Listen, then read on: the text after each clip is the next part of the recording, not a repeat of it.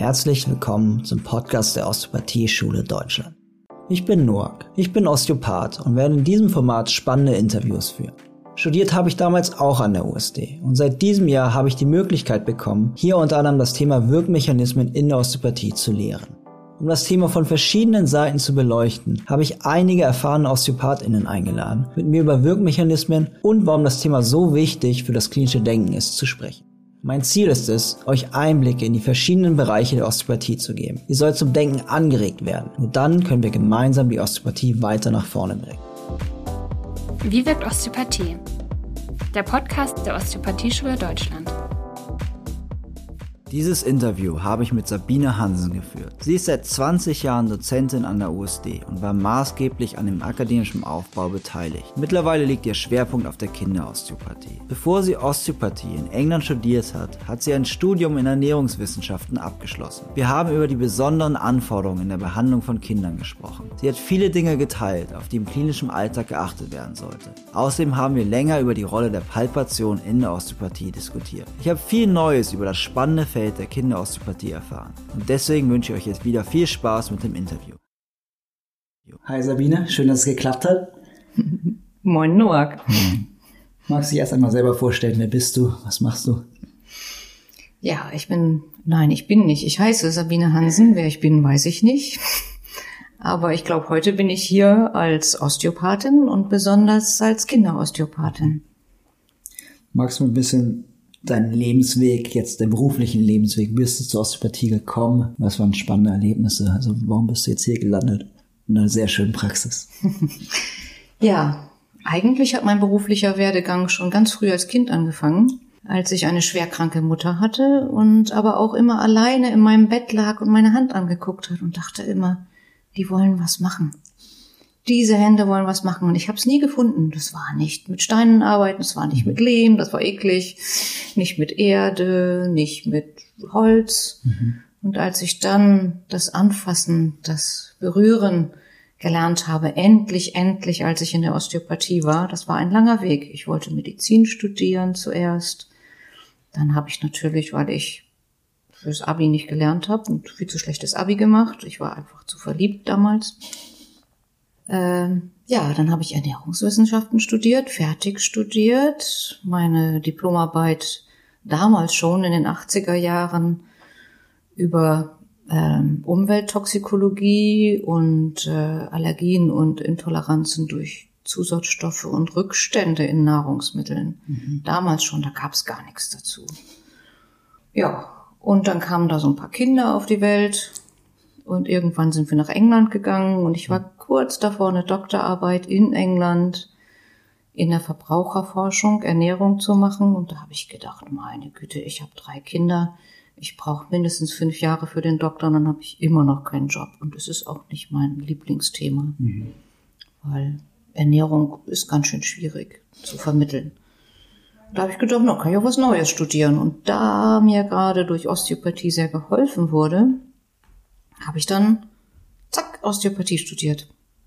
Und ich fand's zack vom ersten Moment an einfach nur das Richtige. Es war sofort der erste Unterricht, der erste Tag. Ich war zu Hause. Mhm. Wo hast du das gelernt? Äh, ich habe es in Oxford studiert. Ah ja, in England. Das war der erste Bachelor, den man kriegen konnte in der Osteopathie. Okay. Der allererste universitäre Bachelor. Spannend. Und jetzt unterrichtest du ja auch selber an der USD. Wie war das damals anders von der Lehre da zum Vergleich zu heute? Ich habe auch tatsächlich in England schon unterrichtet, gleich, weil ich mhm. da nämlich die Einführung in Ernährungswissenschaften gemacht hatte. Mhm. Nicht gleich abgekauft. Genau, weil ich mochte den Ernährungsunterricht nicht, das war mir zu blöd. Mhm. Und da habe ich das dann selber unterrichtet. Mhm. Und dann kamen wir 2000 nach Deutschland und da bestand die Osteopathieschule Deutschland gerade ein Jahr und habe direkt dort angefangen zu arbeiten. Ich habe alles von klinischen Methoden über Ernährungswissenschaften hin zur Geschichte der Osteopathie unterrichtet, gleichzeitig die akademische Leitung gemacht für die Schule. Mhm. Damals, da war es natürlich alles am Anfang, das war spannend. Das kann ich mir vorstellen. Das heißt, ja, das hat wahrscheinlich einen großen Einfluss dann auch in die Entstehungsgeschichte der Osteopathieschule, ne? Zumindestens für den Bachelor und den Master. Wir haben nämlich, wir waren wirklich die erste Schule überhaupt, die über die University of Wales anerkannt wurde, die gleichzeitig einen Bachelor und Master bekommen hatten. Mhm. Und ich hatte dann meinen Burnout. Okay. es war wahnsinnig viel Arbeit. Mhm. Okay, das heißt, du bist dann eine Zeit lang dann noch mehr rausgegangen, hast dich ein bisschen zurückgezogen. Nö, nee. das konnte ich nicht. Nein, meine Mutter starb auch zu dem Zeitpunkt. Also da war sehr viel los. Mhm. Und dann ging 2003, ähm, hat der Thorsten Liem, der Besitzer von der Osteopathieschule, angefangen, die, die Kinderosteopathie, die zweijährige Ausbildung in Kinderosteopathie auch, hat dann auch wirklich angefangen, mhm. gleich mit dem Master. Und da war ich gleich mit in der Betreuung, von mhm. Anfang an eigentlich. Sehr schön. Das heißt, Lehre war für dich auch immer schon Teil und scheint dir auch sehr Spaß zu machen. Ja, für mich war eigentlich der einzige Weg in der Welt der Weg der Wissenschaft. Mhm. Ich war nur interessiert an Wissenschaft und an wissenschaftlichen Prinzipien. Ja. Und, und mit der Arbeit an den, mit den Händen. Ja, ja, ja, aber ich kam wirklich aus der Wissenschaft und ja. habe dann über die Osteopathie gelernt, dass es noch was anderes gibt. Und jetzt mhm. drehe ich mich fast so ein bisschen weg davon, weil ich viel mehr interessiert bin am Hier und Jetzt und am Arbeiten, am Menschen. Anstelle von, naja, die, die, man muss auch sagen, die Wissenschaft hat sich sehr geändert in der Zeit, in meinen Jahren. Ich bin jetzt 60 und die hat sich sehr geändert. Das, was ich als Wissenschaft empfunden habe in den 70er und 80er Jahren, das ist das, was ich machen wollte. Das hatte was mit Neugier zu tun und erkunden und freies Erkunden. Und dann setzt man sich zusammen und tauscht sich aus. Und heute ist die Wissenschaft äh, alles meins. Ich muss meine Sachen schützen. Wir machen alles auf Evidenz basiert, unglaublich eng, was, was als wissenschaftlich angesehen wird. Und die Neugier spielt keine große Rolle mehr. Das ist schade. Warum glaubst du, dass das so passiert ist? Äh, ich glaube, das hat was mit den Computern zu tun, die aufgekommen sind, und es hat etwas mit äh, der Liebe der Menschen dafür, dass etwas einfach ist. Wenn etwas in eine Box passt, dann ist es auch richtig. Und wenn es in die Box passt, dann ist es Wissenschaft, passt es da nicht rein, ist es das nicht. Mhm. Und das ist mit fast allen bei uns so. Ja, haben wir ja gerade eben schon auch vorher drüber gesprochen. Ne? Menschen wollen gerne einfache Antworten haben. Genau. Ne? Was kann ich machen? Das und das und das. Eins, zwei, drei. Ja. Aber da, genau, das, ich unterrichte jetzt auch äh, Methodenunterricht. Mhm. Und das merke ich halt auch. Leute wollen halt einfache Antworten haben. Ne? Und auch dann wird Wissenschaft halt auch falsch verstanden. Eigentlich. Wissenschaft gibt dir halt keine einfachen Antworten eigentlich. Eigentlich gibt dir Wissenschaft nur noch mehr Fragen macht dich nur besser darin, bessere Fragen zu stellen vielleicht.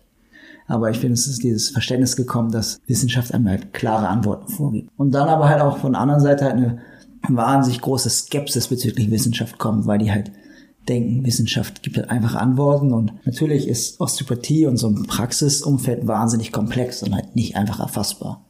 Und der Film, ich habe da also immer das Gefühl, dass so ein Missverständnis, wie Wissenschaft funktioniert und was die Idee und die Philosophie von Wissenschaft auch so ein bisschen ja. ist. Ich mag inzwischen mehr das Narrative. Was heißt das für dich? Diese Erfahrungsberichte, die Erfahrungsberichte, aus denen man lernt und diese Erfahrungsberichte zusammenzufassen, finde ich super. Aber diese Vorgaben für was, was man erforschen darf, weil es in das Muster passt, für evidenzbasiertes Forschen, hat für mich sehr viel an Attraktivität der Wissenschaft verloren.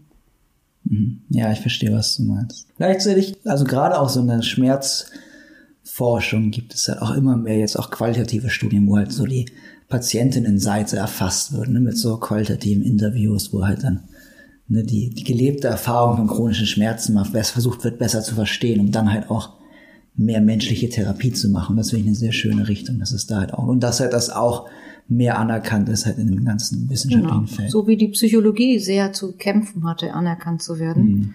so muss die Osteopathie kämpfen, weil sie ist einfach sehr, sehr vielschichtig. Ja, das war der letzte Satz von Tobias Dobler quasi. dass wir müssen halt untersuchen, was Osteopathie macht, sonst macht es jemand anders. Das heißt, wir müssen unseren Kampf da halt auch einfach ein bisschen Ja. kämpfen, ne? Und ich arbeite jetzt und ich unterrichte, was ich an Erfahrung in der Osteopathie gemacht habe. Und dann können das gerne andere erforschen. Ich lasse mich gerne erforschen, aber ich glaube, da mache ich jetzt nicht mehr mit.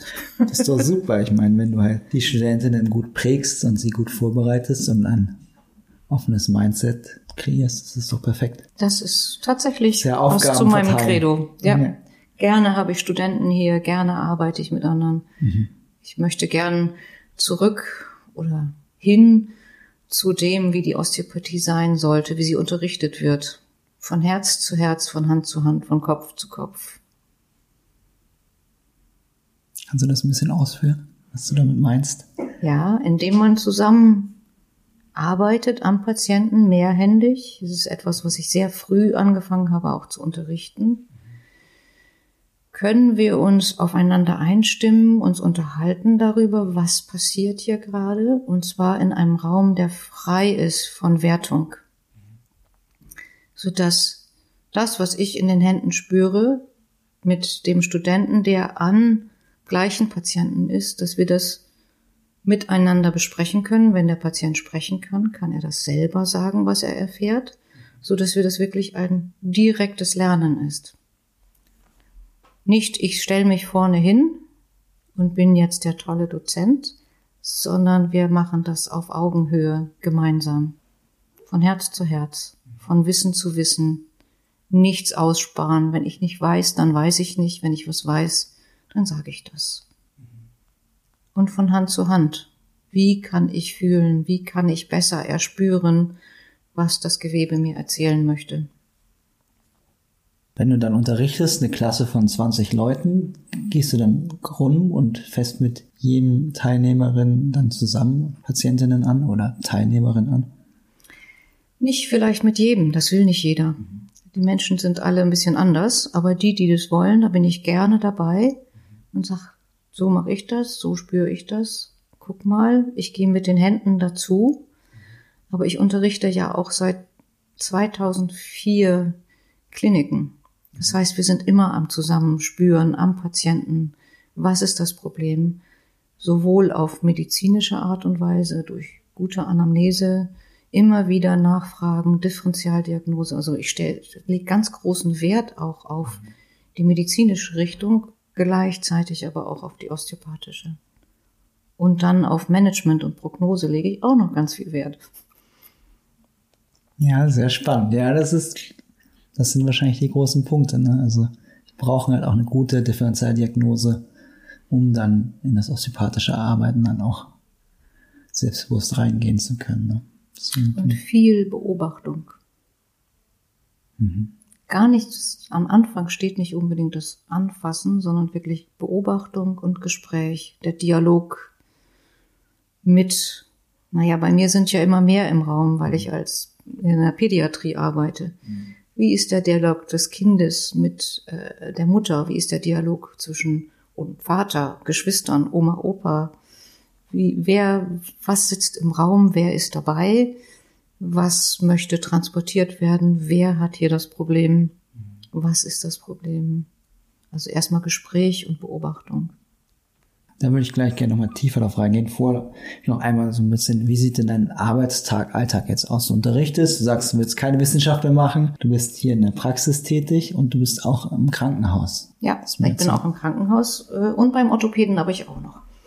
Was machst du da als Osteopathin bist du? Genau. Das ist, da bin ich als Osteopathin und wir arbeiten vierhändig zusammen. Einmal im Monat nur noch. Früher war das einmal die Woche. Aber wir arbeiten vierhändig. Er ist auch Osteopath, der Orthopäde, mit dem ich arbeite. Spannend. Und ihr arbeitet immer vierhändig zusammen. Ja. Und er entscheidet dann, das sind Ja. jetzt PatientInnen, bei denen das relevant ist? Oder wie Genau. entscheidet ihr? Das sind dann vielleicht Kinder, die schwerst behindert sind, wo man, wo einem das System in Anführungsstrichen abhaut, wenn man nur mit zwei Händen dran ist. Und man kann im Dialog mit dem kleinen behinderten Wesen und zwischen unseren vier Händen erreichen wir so viel mehr, als wenn wir alleine arbeiten. Sehr spannend, ja, das würde ich gerne mal erfahren. Das klingt sehr spannend. Und du behandelst nur noch Kinder und Babys? Oder? Fast nur, weil die Kinder und Babys werden ja auch groß. Ah, Und dann manchmal sehe ich sie ein paar Jahre nicht und plötzlich kommen sie mit ihren Kindern hier rein. Inzwischen bin ich ja alt genug, dass ich schon die Oma-Osteopathin bin. Ah, witzig. Das heißt, du siehst den auch wirklich groß werden teilweise. Das ist natürlich Ja. spannend. Ja. Und wie ist die Arbeit im Krankenhaus? Wie gestaltet sich das? Das kann ich mir gar nicht vorstellen, wie deine Arbeit da aussieht. Ja, im Krankenhaus arbeite ich seit 17 Jahren. Ähm, dort komme ich hin, um mit Neugeborenen zu arbeiten äh, und mit den Kindern auf der Intensivstation und mit den Frühchen. Und wir haben da mal uns so abgemacht, wann die mich rufen. Inzwischen ist denen das egal, das haben die vergessen.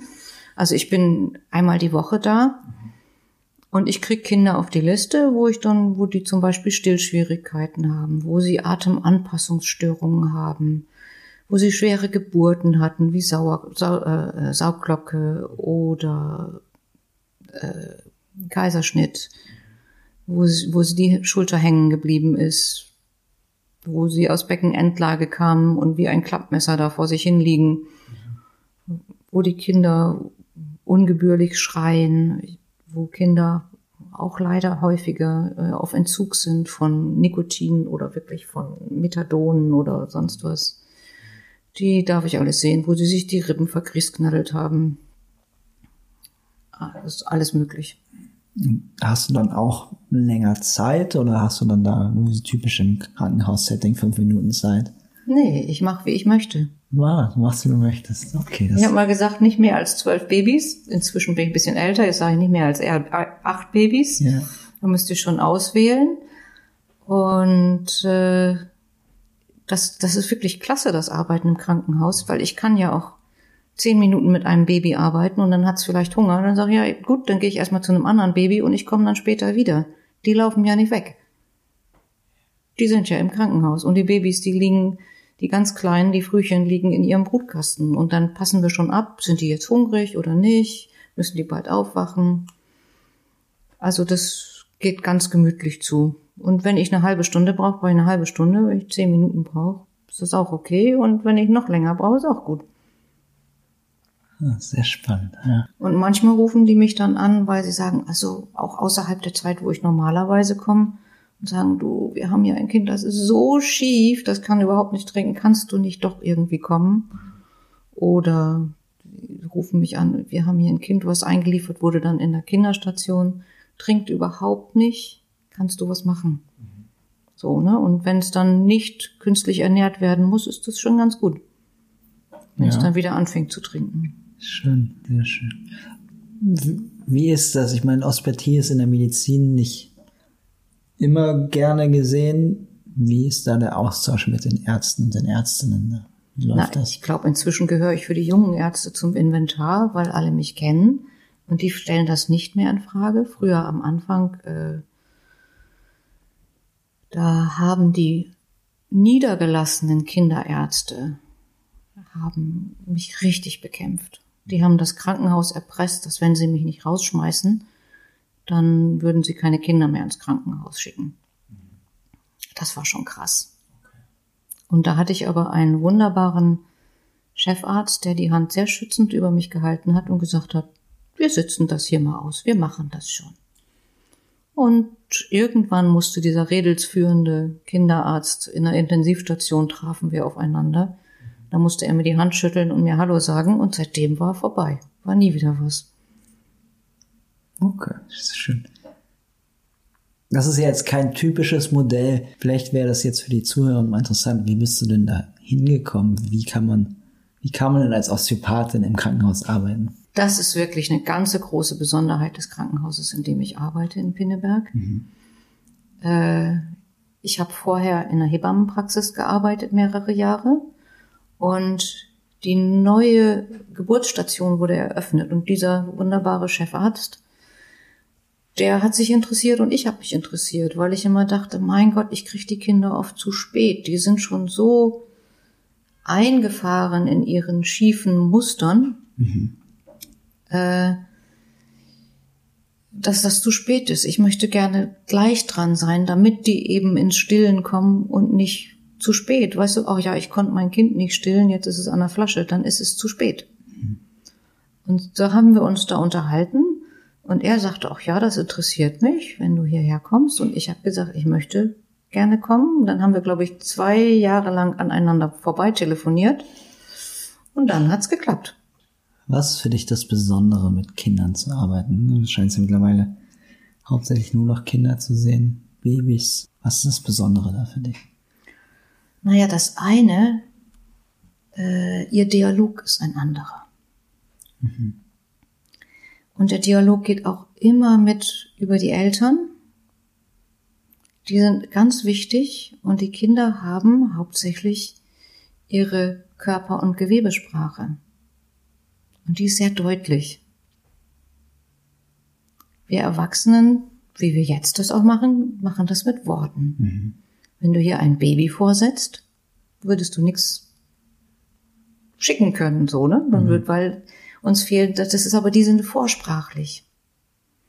Und sie sind sehr interessant in, entweder im Körper oder nicht. Man spürt sehr schön, wo sie sich eigentlich befinden, was sie mögen. Sie, wenn du sie richtig anfasst, die Kinder, die gehen sofort in einen Dialog mit deinen Händen oder sie verweigern den Dialog. Dann weißt du, du bist falsch. Mhm. Ja, ist spannend, diese ganze verbale Ebene, die Tatsache bei mir in der Praxis sehr viel ausmacht. Ich rede immer sehr gern mit den Leuten, die fällt weg. Das heißt, ich rede mit den Babys auch.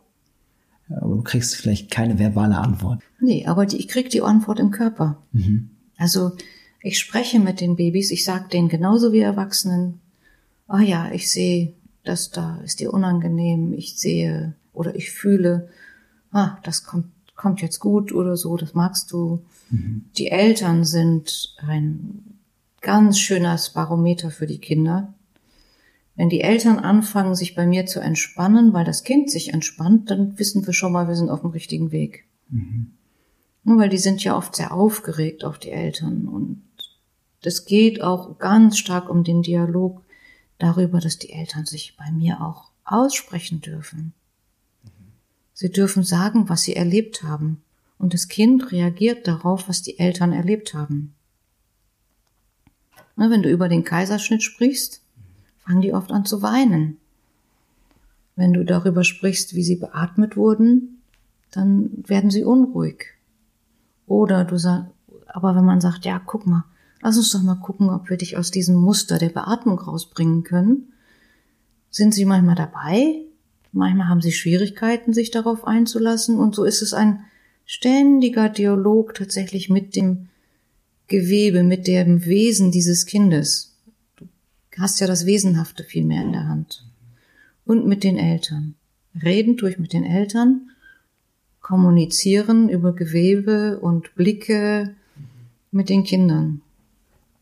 Mir ist jetzt auf jeden Fall bewusst, dass, dass das Wort da deutlich sehr limitierend sein kann, aber kannst du versuchen zu beschreiben, wie fühlt es sich an, wenn ein Baby sich entspannt oder wie du gesagt hast, wenn du an der Stelle falsch bist, kannst du das in Worte fassen? Relativ einfach sogar. Ein Baby, das du richtig anfasst, sackt in deine Hand und übergibt sich dir. Es entspannt sich in deiner Hand. Hat es Schmerzen, kann es das nicht und möchte es aber gerne. Mhm. Und wenn du den richtigen Punkt anfasst, und das kann ein Millimeter entfernt sein von dem, wo du gerade bist, mhm. dann halten sie plötzlich inne und der Blick geht wie nach innen. Das sagen die Eltern immer, die sehen das dann immer. Der Blick ganz nach innen geht und du spürst in deinen Händen, wie sie dem lauschen, was du machst, wie du plötzlich ihre Aufmerksamkeit hast. Und wenn sie sich wirklich entspannen, das geht wie bei den Erwachsenen, ein tiefer Atemzug, ein Weichwerden, ein breiter, länger, größer, flüssiger werden. Mhm. Das geht ja viel die, die Gewebe, die nicht so richtig so integriert sind, zum Beispiel bei einer Schulterdystokie, das heißt, wenn die Schulter hängen geblieben ist bei der Geburt, dann zerren sie sich den Nacken, dann zerren sie sich die Muskulatur, die Schulter ist vielleicht nach vorne äh, subluxiert, der Ellbogen ist gar nicht an seinem Platz und sogar die Handgelenke sind oft richtig fest, wenn sie wenn sie einfach der Arm gezerrt wurde. Und wenn du da am richtig bist und das ganze Kind sackt in sich zusammen und macht einen tiefen Atemzug und fängt an zu lachen, dann weißt du, du warst richtig. Ja, und auch wirklich, wenn du am, zum Beispiel bei den Kopfgelenken palpierst, wenn du am richtigen Punkt bist, hören die auf zu weinen. Bist du nicht am richtigen Punkt, können die richtig wütend werden. Und manchmal muss man den ja doch ein bisschen suchen und manchmal sind die auch ein bisschen ungeduldiger. Und dann muss man vielleicht noch mal übers Stillen gehen oder und beim Stillen arbeiten oder in Bewegung arbeiten. Das ist auch etwas ganz anderes in der Kinderosteopathie. Arbeiten in Bewegung. Spannend. Ja. Meine Studenten finden das super anstrengend. Die Kinder bewegen sich immer, kommt dann. Wie soll man denn fühlen, wenn die sich immer bewegen? Ja. Man sagt ja, in der Bewegung fühlen. Ein Kind, das sich bewegt und eine Bewegung kann, da weißt du doch schon, da brauchst du nicht groß zu arbeiten. Es sei denn, sie wiederholt sich als unangenehmes sich winden. Mhm. Also kannst du auch mitgehen. Es ist sehr bewegt. Wenn sie ein bisschen größer sind als neugeboren. Mhm. Dem soll ja alleine die verschiedenen Altersspannen, die man da hat, ist wahrscheinlich schon wahnsinnig unterschiedlich. Ne? Neugeborenes ist zum Zweijährigen, zum Fünfjährigen, das ist wahrscheinlich alles immer ganz andere Geschichten. Oder sogar nur die erste Woche des Lebens. Ja. Und die Neugeborenen-Zeit später ist ein qualitativer Unterschied des Gewebes, der ist immens. Das heißt, für dich ist Palpation gar nicht so, dass du alles mit deinen Fingern erfassen kannst, sondern es ist viel auch einfach Feedback erfahren und sensibel zu sein auf die Reaktion des Babys, des Kindes. Ich habe ja das Glück, dass ich seit acht Jahren Body-Mind-Centering mache, so dass ich nicht mehr darauf angewiesen bin, dass nur meine Hände fühlen. Wenn ich also ein Kind auf dem Arm habe und es passt sich mir an und ich passe mich dem Kind an, weiß ich auch schon in meinem Körper, wo das Kind festhängt, wenn wir uns zusammen bewegen. Also ich spüre mit dem ganzen Körper. Was ist Body-Mind-Centering? Das ist äh, erfunden von oder entwickelt von äh, Bonnie Bainbridge Cohen. Das ist, war eine Physiotherapeutin, Tänzerin, Obertherapeutin, die wirklich eben sich angeguckt hat, wie entsteht Bewegung. Das Spannendste für mich ist Bewegungsentwicklung. Wie läuft es richtig? Wie läuft es gut? Und dieses in deinem eigenen Körper zu erfahren durch Bewegung. Kinder machen das automatisch. Wir haben das verloren. Und es ist so ein Lernen und ein Relernen, wie man sich gemeinsam bewegen kann. Also ich als Osteopath bin auch sehr dynamisch, nicht sehr, nicht so still. Das heißt, häufig liegt das Baby ja gar nicht auf der Liege, sondern nimmst es auf dem Arm und Auf dem Sofa, auf dem. Fußboden, je nach Alter. Es kann auch sein, dass du mit einer Hand arbeiten musst und mit einer spielen. Ja, spannende Anforderungen. Aber okay, und dann fühlst du mit dem ganzen Körper dann halt auch, also wenn der Körper dann, ne, du gesagt, das, das Baby sackt so weg, es lässt locker, das nimmst du dann halt auch Ja. mit der Schulter wahr, etc. Ist es überstreckt? Wie, wie schmiegt es sich an meinen Körper? Wie hängt es sich über mein Bein, wenn ich im, im Schneidersitz sitze? Wie kann es eine neue Umgebung sich anpassen? Wie sind seine Stellreflexe, sich im Raum zu stellen? Was fällt ihm schwer? Was fällt ihm leicht? Gehen die Arme nach hinten weg, wenn sie in eine gewisse Haltung kommen? Und so weiter. Also das ist, da ist so viel, was dynamisch ist. Was sagen dir diese, wir nennen es jetzt mal Muster, was sagt dir das aus? Also für dein klinisches Denken, was bedeutet das, wenn sich ein Baby so oder so verhält? Können wir sagen, so und so soll sich ein Baby verhalten, das wäre richtig und das ist, das ist pathologisch? Also erstmal finde ich es sehr gut, dass du das Wort Muster benutzt, weil ich mag keine Dysfunktionen. Ich mag gern die Muster. Jedes Baby bringt schon allein durch seine Geburt und Lage im Bauch ein gewisses Muster mit sich.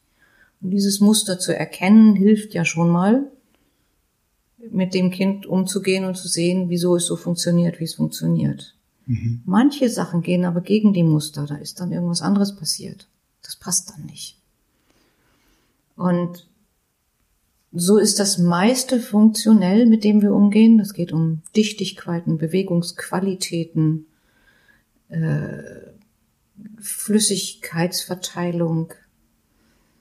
Äh, Leichtigkeit von Bewegung und natürlich die entsprechenden passenden Entwicklungen. Es gibt natürlich gesetzte, passende Entwicklung für ein Kind, wie es sich bewegen sollte. Mhm. Es ist ja nicht gleich pathologisch, wenn es das nicht macht. Mhm. Und es ist auch ganz wichtig zu sehen, wie entwickelt sich das Kind in sich selber. Wenn es ein Frühchen ist, entwickelt es sich anders, als wenn es ein zu spät geborenes Kind ist. Wenn es ein zu leichtes oder zu schweres Kind war. Eines, das eine schwere oder leichte Geburt hatte. Sie werden sich anders bewegen und anders in sich entwickeln. Auch wie viele Infekte sie hatten, was für andere Patho wirkliche Pathologien, mhm. medizinische Pathologien sie mitbringen. Und dann schaut man mehr in dem, mit dem Kind selber, wie entwickelt sich das? Hat es neurologische Störungen? Das ist ja gerade in den frühen Jahren, zeigen sie sich so Stück für Stück erst. Mhm. Ähm, diese Muster haben wir noch als Erwachsene. Ja, und dies, deswegen bringe ich auch den Studenten gerne bei, die gar nicht, wenn ich Pädiatrie unterrichte, bringe ich denen gerne bei, diese Muster auch im Erwachsenen zu finden. Mhm. Und zu erklären, warum ist es bei einem so leicht, den zu behandeln und bei jemand anders nicht. Warum ist das so? Weil diese Menschen eine andere Geschichte haben. Es ist diese Geschichte, die wichtig ist, die sich über die Eltern, über die medizinische Geschichte, aber auch über die körperliche Bewegung als Geschichte erzählt. Diese Neugier auf die Geschichte des Menschen ist da wichtig. Wenn es wirkliche Pathologien sind, die ich sehe, die gerne übersehen werden, dann schicke ich natürlich weiter. Da muss man in einem Verbund arbeiten. Stelle ich nochmal kurz zurück, da komme ich mhm. gleich nochmal drauf eingehen. Aber vor, das heißt, du fässt sie an, du nimmst sie wahr, du versuchst Muster zu erkennen, die sich aus der Geschichte ergangen haben und versuchst du das dann zu verändern? Willst du was welchen Teil des Musters willst du verändern oder willst du das Muster noch verstärken? Wie ist da dein Vorgehen? Ah, sehr unterschiedlich. Wie das Leben, ne? genau, genau. Ähm, eine Mustererkennung ist ja etwas, äh, wenn es rund läuft, musst du nicht viel tun vielleicht. Wenn alles, wenn der Körper entspannt ist, die Gewebe fühlen sich so an, wie, wie man es gewöhnt ist, wie es am besten ist oder wie es für dieses Kind am besten ist. Mhm. Ähm, wenn das Kind agil und munter ist ähm, und keine Zwangsbewegungen machen muss, keine Zwangsverhaltensweisen an den Tag legen muss, wie zum Beispiel Überaktivität, dadurch, dass sie sehr unbequem sind im Körper. Mhm. Das ist nicht krank die sind oft ganz unbequem. Und dann versuchst du den, die sich, dass die sich entspannen oder was ist dann dein Ziel? Was möchtest du mit denen erreichen? Ich möchte, dass die Kinder so weit wie möglich ihr Potenzial entwickeln können, für das sie gedacht wurden. Ne? Jedes Kind ist anders. Mhm. Jedes Kind hat ein anderes Potenzial in seinem Leben. Und Dinge, die den Kindern passieren, wie Geburten, Medikamente, Krankheiten, Unfälle, nehmen so ein bisschen manchmal Potenzial weg. Mhm. Äh, sie erlauben dir nicht, diese große Spannbreite zu leben, so weit es geht. Ich kann natürlich, wenn das Kind sich ein Bein abhackt, ich krieg nie wieder das Bein dran. Aber man kann ja mit dem Rest der Gesundheit dieses Kindes arbeiten und mit den Anpassungen, sowohl im Nervensystem als auch mit den physischen Problemen, die ein Kind äh, hat. Mhm. Das beantwortet deine Frage nicht ganz, ne? Noch nicht ganz genau. Ja, aber okay, ich, ich wo willst du hin? Wo willst du? Und ich arbeite gern, ah, ich arbeite gern ständig wechselnd zwischen funktionell und direkt. Ständig wechselnd. Lass uns die Wörter gerne einmal definieren, dass wir die gleich verstehen. Ja, also das Funktionelle für mich ist ein, ein Mitgehen in diese Muster, die dieses Kind hat oder in die Läsion oder was mhm. immer man sagen will, was immer da gerade ist. Und dann dem Körper helfen über ein gewisses Positionieren von sei es Körperteilen oder Geweben oder so, äh, darüber, dass es anfängt, sich dann selber zu entwirren und dem Kind bei diesem Entwirren nur zur Seite, zur Seite zu stehen, es nicht alleine zu lassen. Mhm. Oft können die Kinder das. Mhm. Manche Kinder, die stark sind, können das. Sehr schwache Kinder musst du ein bisschen helfen. Mhm. Und das Direkte ist halt, dass du auch tatsächlich gegen die Läsion angehst und sagst, es muss jetzt sich nach links drehen und dass du dann mal guckst, wie weit kann das denn nach links drehen? Mhm. Wie kann ich das dazu bringen, dass es wirklich direkt in die Gegenrichtung dessen, wo es, wo der Körper sich, wir, wir sagen ja immer, dass es direkt aus der Läsion herauskommt. Wie er die Physiotherapie dann mhm. manchmal arbeitet. Mhm. Ne? Und wie entscheidest du, wann du da direkt was angehen musst? Ne? Wir haben gesagt, jeder hat seine Muster, die sind im weitesten Sinne einfach die Anpassung ans Leben. Das heißt zum Beispiel, der Kopf dreht einfacher nach links als nach rechts. Wann entscheidest du, dass du das behandeln musst? Nun, ich untersuche natürlich, woran liegt das? Mhm. Ein äh, Baby, das nur nach links drehen kann, das gehört so nicht. Es wird, wenn du daran nicht arbeitest, wenn es nicht frei hin und her gucken kann, also wenn es körperlich nicht frei hin und her gucken kann, wird es irgendwann die Seite, zu der es nicht hinguckt, in seinem ganzen Leben ein wenig ignorieren. Es wird Schwierigkeiten haben mit dem Schreiben, mit der Dexterität, also mit der Art und Weise, wie sie mit den, mit sich umgehen und ihren Körper im Raum orientieren, wenn immer irgendwo eine Rotation drin ist. Was ja auch späterhin die Möglichkeit eröffnet, dass sie auch Rotationskoliosen bekommen. Der Körper muss ja irgendwie ausgleichen, weil die Augen wollen gerade und wollen nach vorne. Also muss der ganze Körper das ausgleichen. Das ist etwas, das gehört so nicht. Die Babys bewegen sich eher symmetrisch, eher. Wir sind nie voll symmetrisch. Und wenn das eine nicht geht, dann schau, muss man halt schauen, haben die Kinder einen Torticollis? Ist die, das Schlüsselbein gebrochen gewesen? Ist die Schulter subluxiert? Haben die Kinder durch ihr Gucken jetzt schon, welches Kopfgelenk hängt fest, welche Halswirbelsäule hängt fest, wo hängt die Brustwirbelsäule fest, wo hängt die Lendenwirbelsäule fest, wo hängt das Becken fest und die Ilisakralgelenke, weil sie sind oft ziemlich verschraubt im ganzen Körper.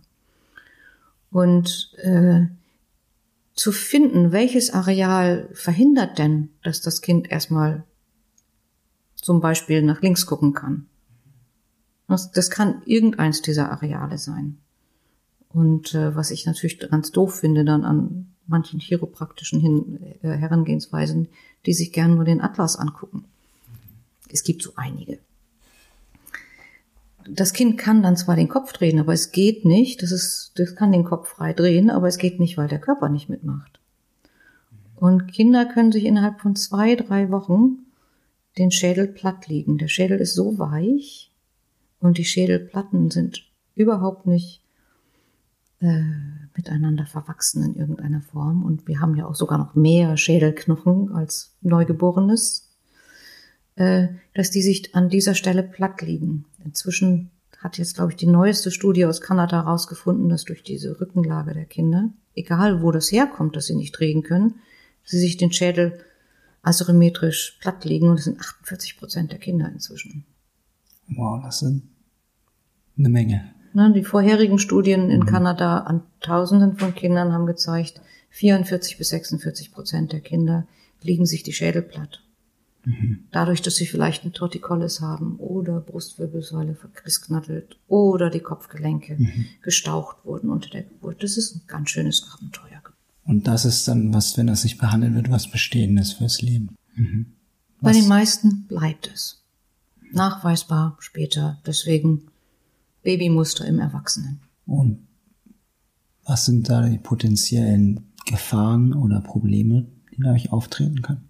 Ähm, die Erwachsenen, die ich kenne mit einer Plagiozephalie, haben sehr viel häufiger Kopfschmerzen, Ohrenprobleme, äh, Probleme, sich zu orientieren im Raum, die das, was ich sagte, das Ignorieren einer Seite. Dafür kriegen die Kinder dann später, wenn sie dann zur Schule kommen, Ergotherapie. Äh, verschobener Kiefer, der Bei einer Plagiozephalie, wenn du das auf der rechten Seite platt gelegen hast, ist manchmal das Ohr äh, ein bis anderthalb Zentimeter weiter vorne und weiter unten. Der Kiefer ist zur anderen Seite rübergeschoben. Die Wangenknochen sozusagen, also die, die, der Oberkiefer ist zu weit nach vorne, das Auge ist zu weit nach vorne, die Stirn zu weit nach vorne. Also da hast du sehr viel Spannungsmuster im Schädel an sich. Und natürlich, wenn du einen verschobenen Kopf hast, musst du mit der Halswirbelsäule dein Leben lang ausgleichen. Wenn dein Gesicht eigentlich zur Tür guckt, wenn du gerade auslaufen würdest. Mhm. Und das ist dann eine Mehrbelastung für den Organismus. Ja. Und kann dann wieder potenziell zu Genau. anderen Sachen wie Die wenigsten Schmerzen sind führen. entspannt in ihrem Muster. Mhm. Äh, die, die typische Entwicklungsverzögerung, die die Kinder mitmachen, oft ist über ein halbes Jahr Entwicklungsverzögerung. Das ist viel für Kinder. Da ist bei denen oft auch schon ein gewisses Entwicklungspotenzial oder das Entwicklungsfenster ist dann zu und sie müssen die Sachen viel, viel anstrengender nachlernen.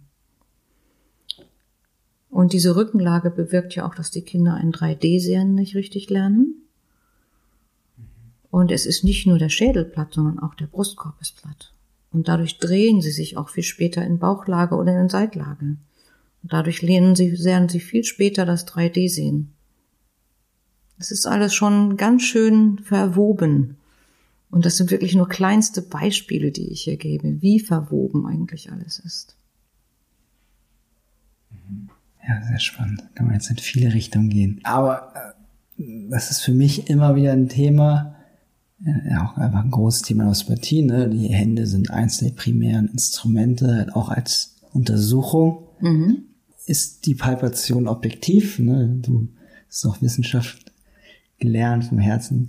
Du lehrst das auch. Du lernst das halt auf eine sehr pragmatische Weise, auf eine sehr interessante Weise, wie ich finde.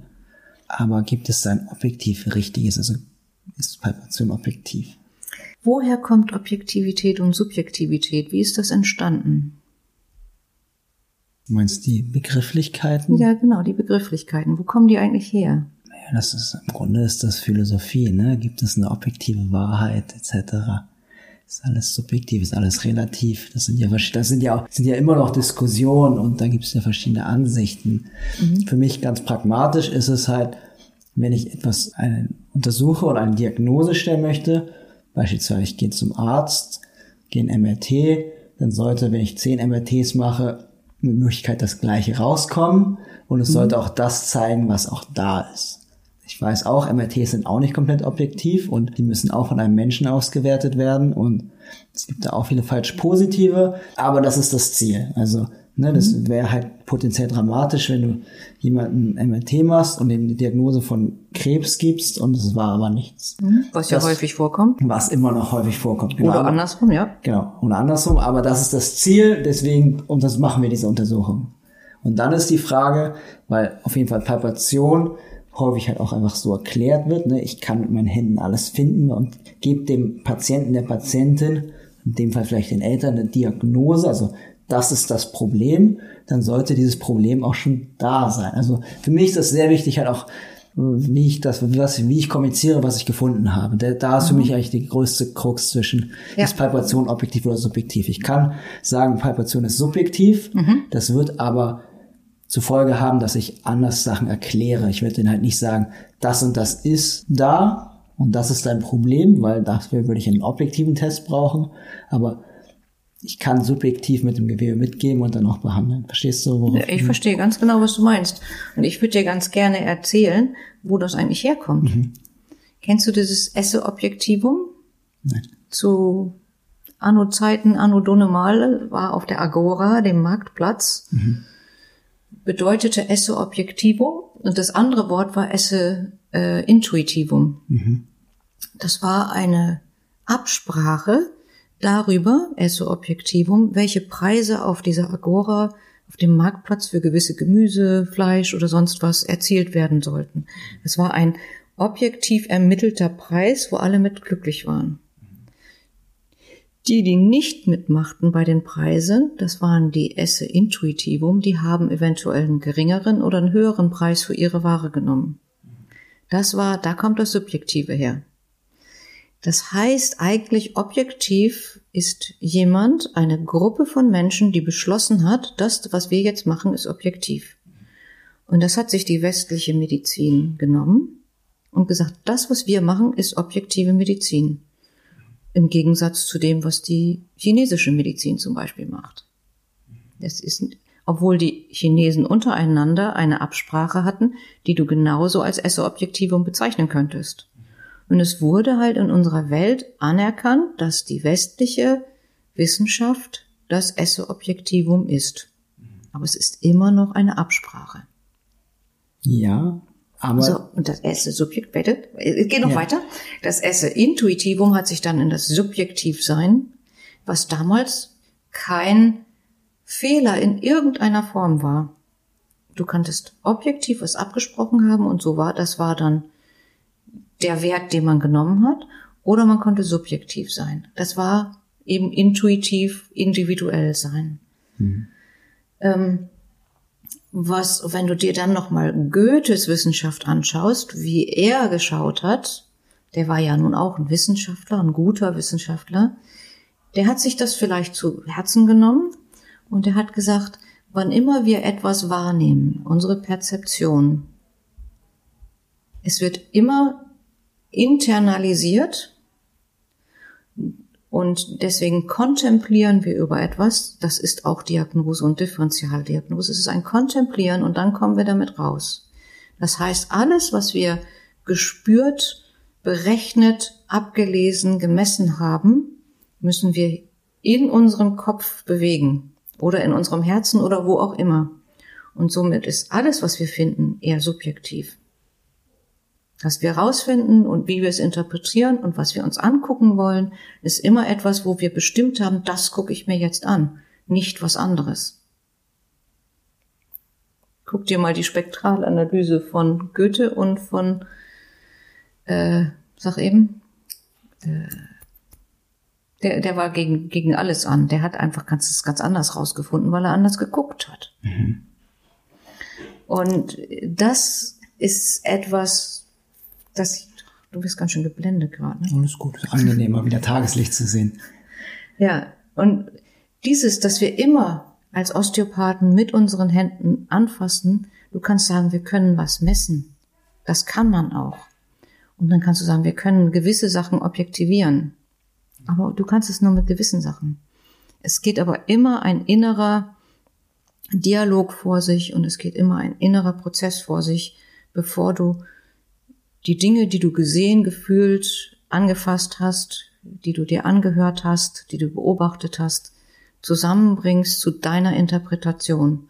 Das ist ja unsere Osteopathie. Also ist sie per se subjektiv. Mhm. Und den Eltern sage ich auch immer, das ist das, was ich fühle, das ist das, was ich sehe.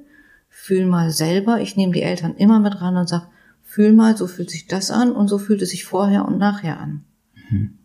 Oder ich sag ihnen nicht, wie sich's anfühlt, sondern sag, fühl mal da und jetzt mache ich und jetzt fühl mal dann. Mhm. Es gibt aber auch mal, wenn ich zum Beispiel Eltern unterrichten will und sag, wenn sich das hier wieder so dicht anfühlt wieder, dann kommt ihr wieder. Ich zeige denen mal so immer wieder, wie sich etwas anfühlen könnte, wenn es okay ist, so dass sie wissen, wann es eventuell wieder Zeit ist, mal vorbeizukommen. Und die lernen dann selber ganz viel zu beobachten. Also ich kommuniziere das, was ich sehe, fühle und beobachte. Mit den Eltern meistens. Es gibt Eltern, die können das nicht vertragen. Na, dann lässt du das halt. Können wir falsch liegen in unseren Händen? Können wir uns Sachen einbilden? Ja. Und woher weiß ich dann, ob ich richtig bin oder ob ich es mir gerade einbilde? Du brauchst schon ein gewisses Vertrauen in das, was du äh, fühlst und siehst. Und natürlich liegen wir falsch. Auch die Medizin liegt falsch. Immer wieder. Und das, ich finde immer das Gute, dass ich annehme, so und so könnte das gewesen sein von der Geburt, obwohl wir das eigentlich nicht machen sollen. Dann, wenn ich aber untersuche und etwas finde, was überhaupt da nicht reinpasst, dann mache ich mein Fragezeichen und sage, was ist jetzt hier? Stimmt das, was ich fühle? Liegt das Kind komisch? Ähm, hat sich's gerade vollgefressen? Was sind die, was fühlt, könnte dazu führen, dass ich das anders spüre, als ich denke, wie ich das spüren sollte? Und ist es vielleicht anders? Also ich, ich bin da im, auch im Dialog mit mir. Ich kann da auch tiefenentspannt was Falsches fühlen. Das ist, ist in Ordnung für mich. Mhm. Mhm. Der Outcome ist nachher natürlich wichtig, ob es dem Kind besser geht. Und den Outcome bei kleinen Babys kriegst du sehr schnell. Wirklich, zack. Das Kind kann nicht trinken, kommt hier rein, kann nicht an der Brust trinken, ist eine Riesenkatastrophe. Und das Tollste ist natürlich, wenn es gestillt rausgeht, ne? Mhm. Wenn es das erste Mal richtig an der Brust saugt. Du weißt ganz genau, ob du an der richtigen Stelle bist, wenn es richtig saugt, während du, wenn du gleichzeitig arbeitest. Und das, wenn es das vorher noch nie gemacht hat und du spürst, das ist hier die Pars lateralis ist in die Basilaris gestorben, das Kopfgelenk ist richtig zusammengedrückt und da läuft der Hypogossus lang, wenn du weißt, du weißt, wann du den freigebastelt gekriegt hast, weil das Kind saugt. Das ist direkte Antwort. Wenn ein Kind nicht drehen kann und äh, es geht hier raus, es kann sich auf kullern, Ne, das ist dann am direktesten. Oder dass die gehen nach Hause und das Kind ist Ewigkeiten nicht gelaufen und du weißt, ach, das wird schon gehen. Aber da hängt's fest. Und du behandelst das und es läuft hinterher. Ist das natürlich klasse. Dann kannst du sagen, ja, das wäre jetzt sowieso passiert. Kannst du. Das, weil es ist, das ist immer auf einem Spektrum, auf dem man sich bewegt. Auf einem Teil des Spektrums in den äußersten Enden hast du keine Ahnung, ob du das bewirkt hast oder nicht oder ob ihr das gemeinsam eben in, als gemeinsame Tätigkeit, Eltern, Geschwister, Baby, mein Hund, der mir immer hilft, wer es erreicht hat. Das, das, das kannst du höchstens, das ist eine Annahme, mehr ist das nicht. Und wenn du so dich im Mittelbereich bewegst, wie ich gerade sagte, du siehst sofort die Wirkung, kannst du sagen, ja, das hat jetzt unsere gemeinsame Behandlung bewirkt. Manchmal ist es recht sicher, manchmal sehr unsicher. Können wir dadurch durch Wissenschaft näher an der Antworten reinkommen, indem wir halt untersuchen, ob wir Sachen reliabel fühlen können, ob sie dann, ne, mhm. der Prozess ist immer subjektiv, aber könnten wir uns ein, rausfinden, ob wir uns einigen könnten, dass wenn wir jetzt 100 Osteopathinnen die SSB palpieren, dass wir alle die gleiche, das gleiche Muster, die gleiche Dysfunktion finden würden. Ja, du hast jetzt gerade zwei Sachen verbunden. Du hast einmal gesagt, können wir wissenschaftlich den Outcome untersuchen. Das kannst du sicherlich, wenn du gewisse Fähigkeiten anguckst und nur ein eingeschränktes Spektrum anguckst. Das ist sicher das, was ich nicht so mag, dieses. Aber ich denke, das ist auch sehr wichtig, das wissenschaftlich so anzugucken, dass du sagst, okay, das ist die Intervention, das sind die Outcomes, die sind schon wichtig. Wenn du sie zu eng machst, bringen sie der Osteopathie nichts. Aber 100 Osteopathen fühlen das Gleiche, das glaube ich nicht. Weil Palpation. Ja, und weil du auch, jeder von uns, als Osteopath sind wir sehr individuell. Mhm. Jeder von uns hat gelernt, mit anderen Wahrnehmungen klarzukommen, sie zu fühlen. Jeder hat eine andere Fähigkeit, etwas wahrzunehmen und zu fühlen. Und von daher muss man da erstmal gucken, sprechen wir überhaupt über das Gleiche? Mhm.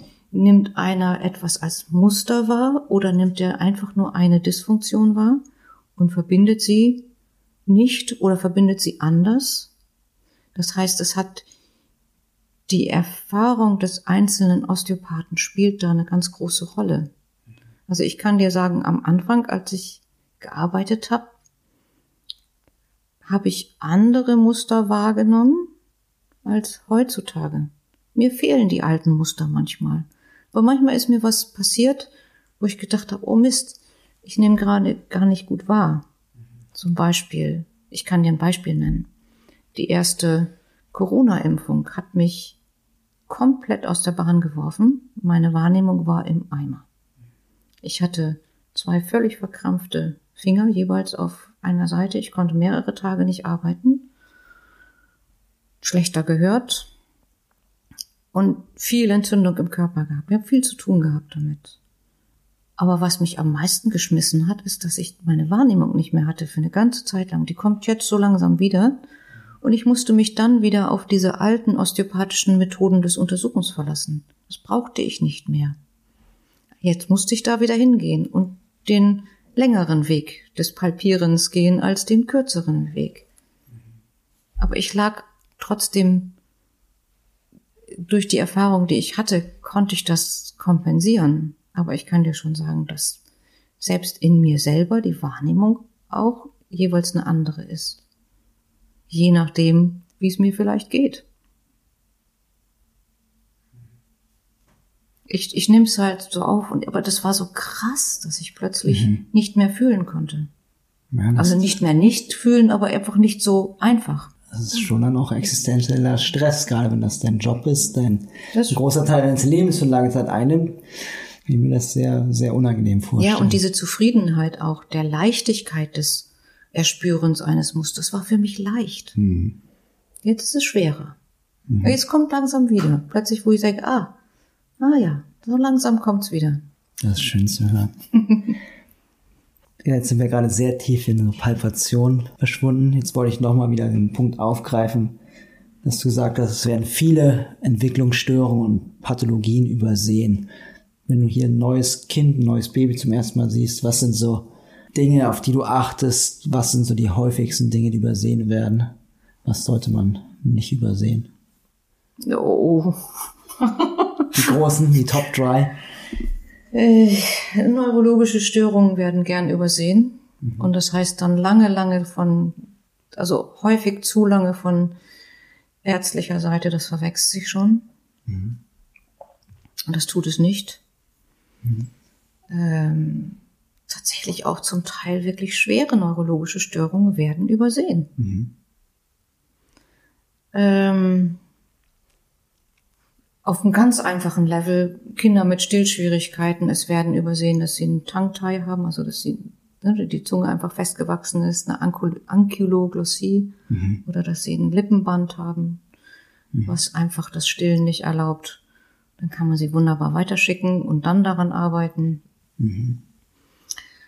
Und was mir immer wieder auffällt, egal ob Ärzte oder Osteopathen, dass niemandem auffällt, dass die Kinder auch Arme und Hände haben und dass die Probleme haben können. Das untersucht keiner. Mhm. Und es untersucht auch selten jemand auf dem Torticollis. Ne, die Mus Muskulatur, auch die Osteopathen nicht. Mhm. Ne, sie nehmen halt einfach, sie halten ihre typische Handhaltung, den Nacken hinten. Mhm. Und dann bewegen sie ihn und den Kopf. Anstelle einfach mal die, ein, zwei Finger an die Seite des Halses zu tun, um mal zu gucken, ist da irgendwo Spannung. Das findet ganz selten statt, dass die Leute hier fühlen, auf der Seite.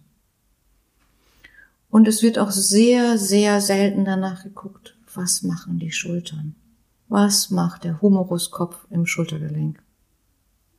Und dabei gibt es doch dieses wunderbare Video von Andrew Taylor Still, wie er auf einem Balkon steht und die Schulter eines Patienten in seinem Jackett spürt und die dann äh, wieder reponiert, so dass sie besser im äh, in der Gelenkkapsel und in der Pfanne läuft.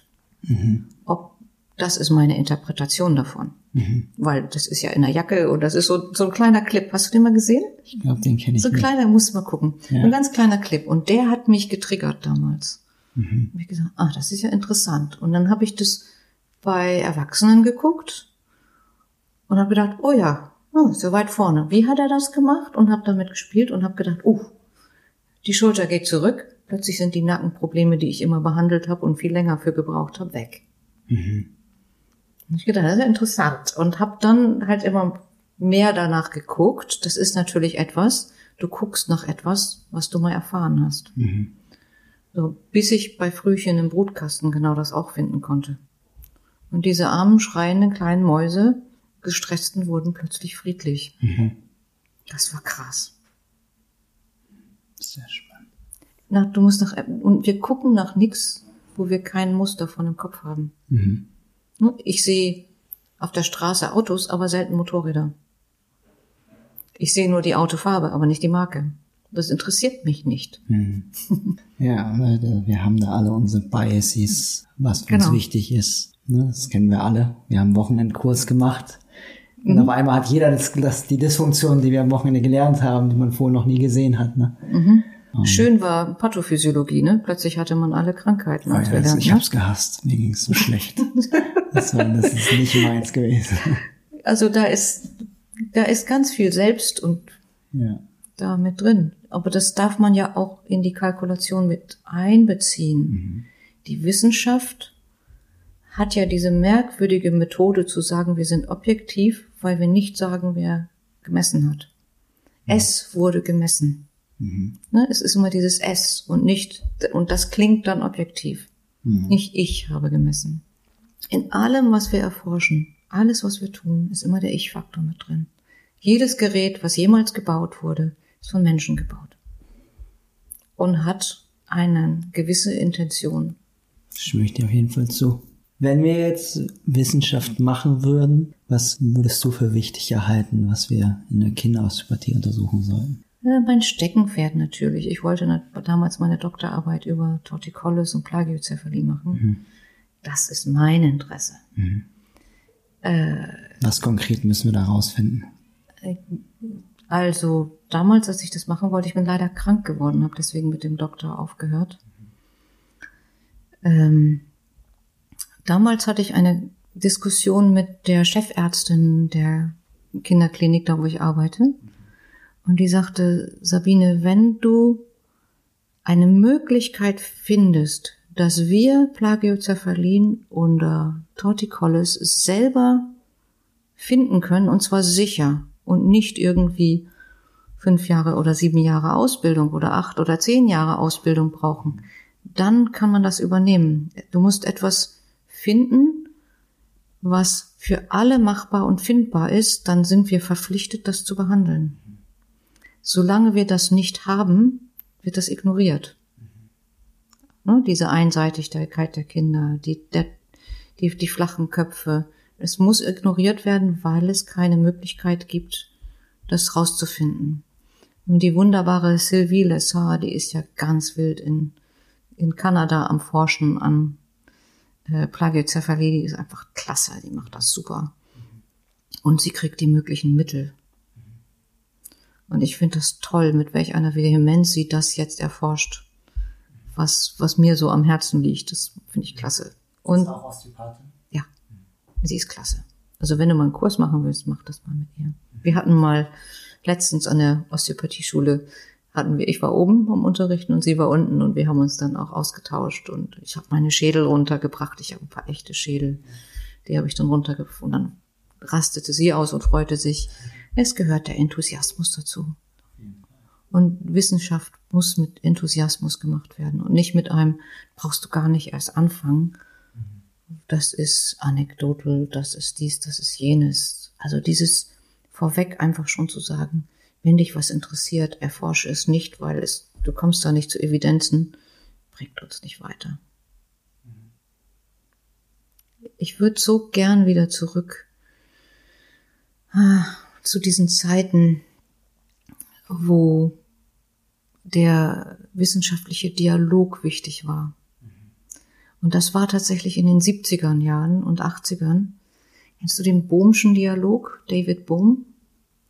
Sehr interessant, ein Physiker, Irgendwo, ein Quantenphysiker. irgendwo kenne ich den Namen, aber ich kann gar nichts damit verbinden gerade. Ja, ich, ich zeig dir das später. Also das, das geht ja auch jetzt zu weit, aber das ist so, Dialoge sind wichtig. Stimme ich dir auf jeden Fall zu. Aber ne, Sachen untersuchen hat theoretisch auch das Risiko, dass man eventuell auch Sachen rausschmeißen muss, weil sie rausgestellt haben, dass, die, dass wir da vielleicht falsch lagen. Ja, so. Das ist doch nicht schlimm. Ich habe manchmal das Gefühl, dass das in der Osteopathie auf jeden Fall eine Angst ist. Aber vielleicht kommen wir jetzt zu weit vom Thema ab. Ja, ja, aber, Aber das ist ja auch in der Psychologie ist das ja auch passiert. Auf jeden Fall. Ja. Ne, Das ist dieses vielschichtige. Aber es ist doch nicht schlimm, wie sich herausstellte, dass Frayet so, wie es unterrichtet wird, einfach nicht stimmt. Macht doch nix. Dann kannst du dir das Modell angucken und sagen, ja, zum Teil passt das, aber zum Teil passt das eben nicht. Ähm, wenn mir jemand sagt, so wie, die Plagi wie du die Plagiocephalin behandelst, äh, das geht effektiver, dann freue ich mich doch. Mhm. Es geht doch, es geht ja nicht darum, dass ich bestätigt werde in dem, was ich mache, sondern dass ich Wege finden kann, wie man Eltern und Kindern besser auf ihrem Weg begleiten kann oder helfen kann. Hm.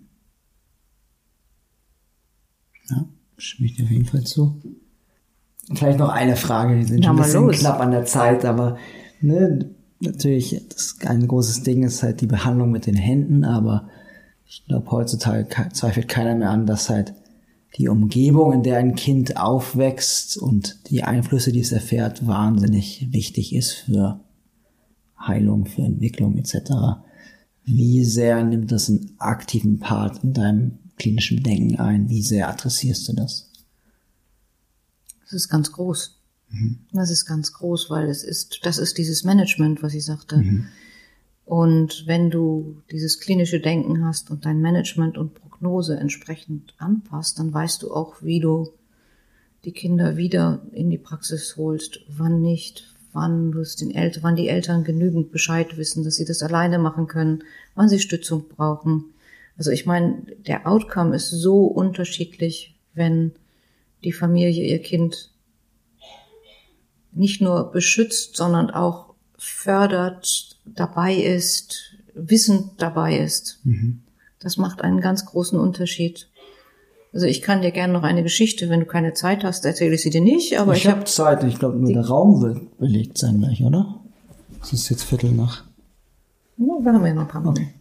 Dann höre ich dir gerne Geschichte. Ein, ich habe an einem Zeitpunkt zwei Kinder gehabt, die an einer Asphyxie gelitten hatten mhm. die also mehr oder weniger tot auf die Welt kamen und lange wiederbelebt werden mussten. Mhm.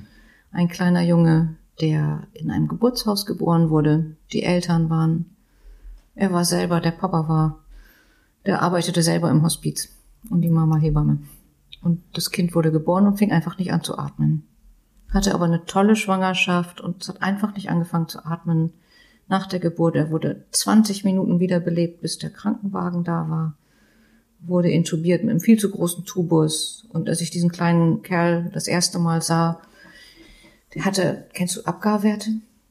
Von null nach einer Minute, null nach fünf Minuten und null nach zehn Minuten. Der hatte also, war leblos. Abgarwert Bescheid, wie, wie leb, wie energiegeladen das Kind ist. So. Und der hatte noch nicht einmal geschluckt, der war immer noch beatmet, äh, konnte eigentlich gar nichts. Und dann sollte ich dieses Kind behandeln. Kann dir sagen, ich habe geschwitzt. Ich stand nachher in meinem und dann habe ich nur gesagt, rote Flaggen hoch drei. Aber der Kleine ist ja hier in einer Intensivstation angeschlossen. Die Ärzte sind da. Ich behandle den jetzt und das war das erste Mal, dass ich das Gefühl hatte, okay, und jetzt weiß ich, es gibt eine Blockade bei einem Kind. Ich habe immer gesagt, Blockaden gibt's nicht, die sind über 90 Prozent Wasser, gibt's nicht, aber da war der Atlas gefühlt vor das Kopfgelenk gerutscht. Er konnte eben nicht atmen, nicht schlucken. Und dann habe ich gesagt, okay, jetzt, jetzt stelle ich mich hier hin und solange es dauert, bis dieser Atlas zurückkommt. Äh, an dem Tag durfte er dann baden. Er brauchte nie wieder, nie wieder beatmet werden und er hat 20 Milliliter getrunken. Vorher hat er die Spucke nicht geschluckt. Ein anderes Kind in einem anderen Krankenhaus äh, keine gute Familie im Sozi vom sozialen Hintergrund her, viel Stress in der Familie, vorher schon mal ein totes Kind da gewesen, äh, lange wiederbelebt, haben sie ihn wiedergekriegt, äh, also genauso schlimm, er war nur schon im Krankenhaus. Und ich hatte das Gefühl, uiuiui, und der Kleine, der war eigentlich kaum da. Einmal hatte ich das Gefühl, er guckt mich an. Das war auch nur ein einziges Mal, dass er einmal durch mich durchguckte. Das ging mir auch durch und durch. Und das nächste Mal habe ich gedacht, irgendwas stimmt hier nicht. Der will nicht bleiben. Der will nicht bei seinen Eltern bleiben. Und äh, der Vater war immer negativ. Der war immer am, am Rumpöbeln irgendwie. Und später haben sich die Eltern dann auch auf dem Flur gekloppt das heißt, er ist nie wieder, der ist nicht zu seinen Eltern gekommen und der ist, das war ein so anderes Gefühl, dieser kleine aus der anderen Familie, wo die Familie so stützend war, Das ist alles anecdotal evidence, ja, das ist keine Evidenz. Da ging das, das Kind ist glücklich. Und dieses andere Kind liegt jetzt im Hospiz und ist gebeutelt und geschüttelt von ständigen epileptischen Anfällen. Und ist nie in eine Familie gekommen. In seine Familie. Der Vater war wohl sehr brutal. Wer weiß, was da passiert ist. Das kannst du eigentlich nicht, das ist gleichzeitig passiert. Deswegen war das für mich in mir subjektiv so ein krasser Gegensatz. Und deswegen, es spielt eine ganz große Rolle, in was für einem sozialen Umfeld, was das schützende Umfeld ist.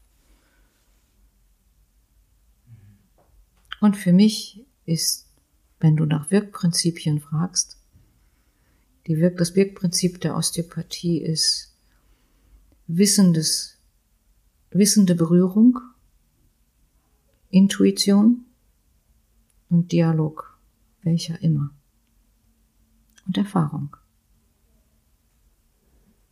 Ja, das ist doch ein schönes Schlusswort an sich. Möchtest du sonst noch irgendwas loswerden? Haben wir irgendwas vergessen anzusprechen? Bestimmt haben wir tausend Sachen vergessen. Ich könnte eine Woche darüber ich erzählen. Ich könnte jetzt auch noch mal zehn Fragen mehr stellen. Aber Könntest du. Ich glaube, wir lassen es jetzt, jetzt gerade ganz schön rund. Möchtest du noch irgendwas an die Zuhörer loswerden? Wie, wie kann ich vorgehen, wenn ich mich auf Kinderosteopathie spezialisieren möchte? Was sollte ich, was empfiehlst du? Außer bei dir zu hospitieren vielleicht. Natürlich eine vernünftige Ausbildung zu machen. Nicht mhm. zu denken, dass wenn man eine Einführung Kinderosteopathie für ein Wochenende gemacht hat, dass man das dann schon weiß und kann. Man braucht wirklich Erfahrung mit jemandem anders zusammen und mhm. tatsächlich auch eine Ausbildung. Man braucht sehr viel Wissen, immer weiter gucken, sehr viel gucken, was gibt es denn überhaupt? Welche Syndrome gibt es? Wie zeigen die sich? Wie zeigt sich dieses Kind im Verhältnis zu dem, was ich gelernt habe, zu dem, was ich schon in meinen Händen erfahren habe? Mhm. Das ist wirklich endlos viel und schön. Schön. Dann danke ich dir für deine Zeit. Gerne.